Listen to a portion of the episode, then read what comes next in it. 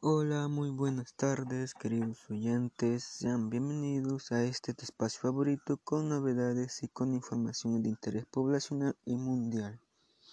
Soy Emil Jordan Matamoros Inca. Actualmente soy un estudiante y yo les invito a no desconectarse de esta programación. Durante mis secciones de clase tratamos de un tema importante y de interés de todos. Hoy hablaremos sobre la contaminación del aire. El mundo entero por años estamos atravesando una problemática muy importante. Nos referimos sobre la contaminación del aire.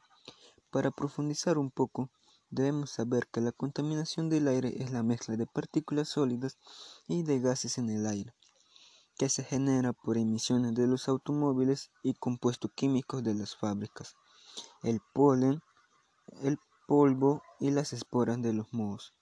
Cabe resaltar que cada año se bate un récord mundial de contaminación en el aire. En el 2019 se alcanzaron 40 mil millones de toneladas de dióxido de carbono en la atmósfera, superando el registro del año pasado. Esto es preocupante, mis oyentes, porque la contaminación del aire afecta al medio ambiente, como el cambio climático, etc., como también afecta a las y los ciudadanos, ya que causa enfermedades a la piel, pulmones, al corazón, etc. Y esto pueden ser letales y pueden causar hasta la muerte. El cuidado del medio ambiente es primordial para preservar el planeta, por lo que en esta sintonía te diremos acciones para mejorar el aire que respiramos. Por ello, ¿dónde se produce la contaminación del aire? Son cinco factores básicos.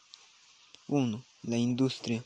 En muchos países la producción de energía es una de las fuentes principales que causan la contaminación al aire.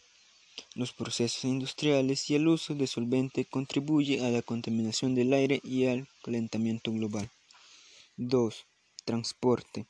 El 25% de todas las emisiones de dióxido de carbono provienen del transporte y estas emisiones producen aproximadamente 40.000 muertes prematuras por mala calidad del aire.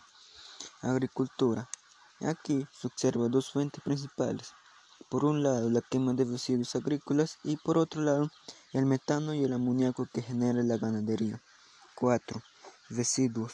Se calcula que el 40% de los residuos generados y el desecho orgánico que quema al aire libre genera emisiones a la atmósfera de dioxinas nocivas foranos, metano y carbono negro, afectando a los propios ciudadanos. 5. Hogares. La contaminación del aire desde el ámbito doméstico es nociva. 1. Porque el aire es lo que respiran, produciendo enfermedades a medio y largo plazo.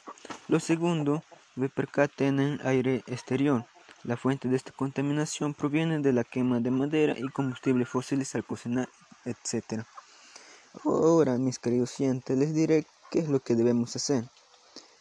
Bueno, usemos bicicletas, trotemos, caminamos para poder trasladarnos de un lugar a otro. Compremos productos orgánicos. Practiquemos las tres R's, reducir, reciclar y reutilizar. Evitemos comprar objetos que, que tardan mucho tiempo en descomponerse, tales como el plástico, botella, etc. Usemos energía renovable y más. Queridos oyentes, estas soluciones son pocos, no menciono todo porque me podría pasar todo el día. Yo les invito a buscar información y practicarlo en familia.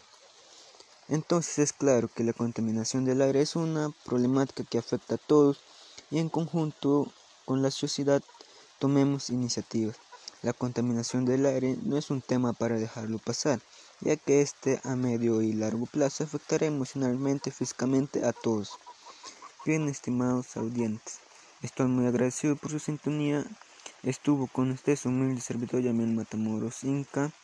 Los espero en una próxima programación. Recuerden que lo único imposible en la vida es aquello que no intentas. Chao.